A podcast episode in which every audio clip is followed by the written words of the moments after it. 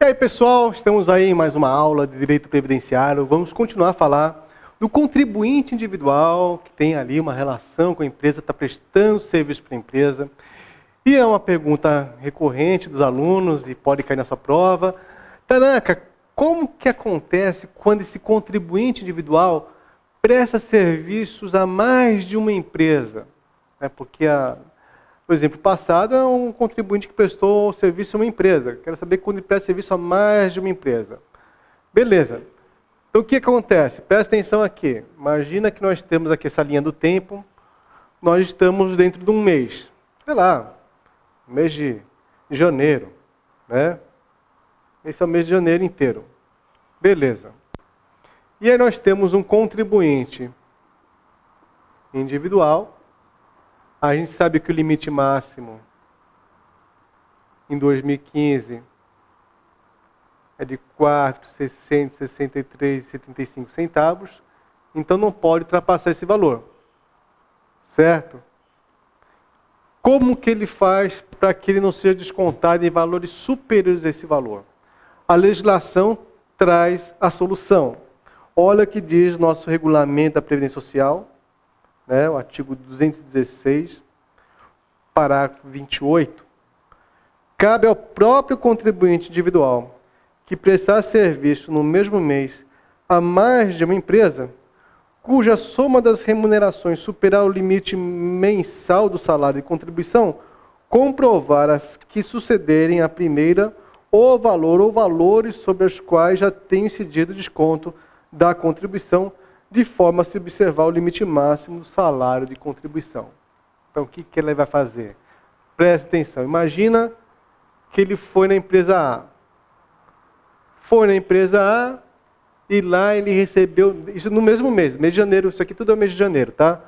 Recebeu mil reais pelo serviço. Ah, está com você criativo. Vamos lá. Foi na empresa B no dia seguinte, o nosso eletricista recebeu mil reais na empresa B, beleza, está dando dois mil reais, tranquilo. Foi na empresa C, no outro dia, no mesmo mês de janeiro, recebeu mil reais também. Opa, está dando três mil. Foi na empresa D, recebeu mil reais. Opa, está dando quatro mil reais. Então, todas essas empresas acontece o que aconteceu naquele exemplo passado. Ele é descontado em 11% a empresa paga a patronal e ele é descontado de 11%. Né? Ou uma eventualidade de ser ali uma entidade beneficente da assistência social, né? ela vai descontar 20%. E aí foi na empresa E e recebeu mil reais. Poxa vida, se a empresa E descontar sobre mil reais, vai ultrapassar o limite máximo do salário de contribuição. E aí ele vai ter que pedir restituição lá na Receita Federal. Então o que, que ele faz para que ele não seja descontado a mais? Cada empresa que ele vai,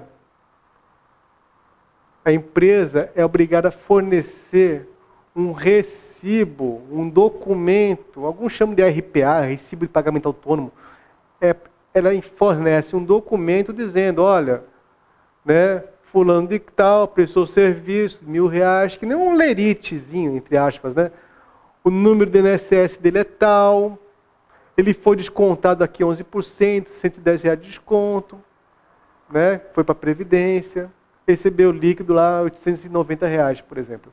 Então, cada empresa que ele vai, ele, ele pega um recibo desse. Quando ele chega na empresa, ele, ele apresenta os recibos aqui. Ó. A empresa E vai tirar um xerox de todos os recibos e ela vai usar como salário e contribuição o que falta para chegar aqui no, no teto. Então, até aqui foram 4 mil, ela vai descontar 11%, não de mil reais, mas do que falta, que nosso exemplo aqui vai dar 663,75. Beleza? No mesmo mês ele vai na empresa F, e receber mil reais. O que, que ele faz? Mesma coisa. Ele leva todos os documentos ali na, na, empresa F, a empresa F vai tirar xerox, vai colocar no prontuário, dizendo, olha, não tem salário de contribuição aqui, não tem que fazer nenhum desconto. Tá? A parte patronal elas têm que fazer, todas têm que fazer, inclusive a F. Né? Mas a parte do desconto do segurado contribuinte individual, como, como, como não pode ultrapassar o limite máximo, no caso da empresa F, que já está ganhando ali 6 mil reais, né, ela vai se abster de fazer qualquer desconto. Tranquilo? Beleza. Então, aqui, imagina um contribuinte individual que vai sempre numa empresa recebe, por exemplo, um valor lá que ele já sabe que é 5 mil reais que ele recebe. Ele vai lá uma vez por, por mês ali naquela empresa, né, faz um serviço e ele ganha 5 mil reais. Ele pode escolher essa empresa, eleger essa empresa para recolher sobre o, o teto, né, porque ele está ganhando 5 mil, vamos supor que ele for uma empresa no mesmo mês, ele sabe que essa empresa é sempre 5 mil que ele recebe. Aí ele vai receber lá mais para o final do mês. Mas ele pode escolher essa empresa para fazer toda a sua retenção, todo o seu recolhimento previdenciário? A resposta é sim. Né? Olha o que diz o parágrafo 29. Na hipótese do parágrafo 28, o INSS poderá facultar ao contribuinte individual que prestar regularmente serviço a mais de uma empresa, cuja soma das remunerações seja igual ou superior ao limite mensal do salário de contribuição, indicar qual ou quais empresas e sobre qual valor deverá proceder o desconto da contribuição, de forma a respeitar o limite máximo, né? De forma a respeitar o limite máximo e dispensar as demais dessa providência, bem como atribuir ao próprio contribuinte individual a responsabilidade de complementar a respectiva contribuição até o limite máximo, na hipótese de, de por qualquer razão, deixar de receber remuneração ou receber remuneração inferior às indicadas para o desconto. Beleza? Tranquilo, pessoal? Então estamos aí, encerramos aí essa aula. Na próxima aula continuamos também a falar dos contribuintes individuais. Grande abraço a todos, até mais. Tchau, tchau.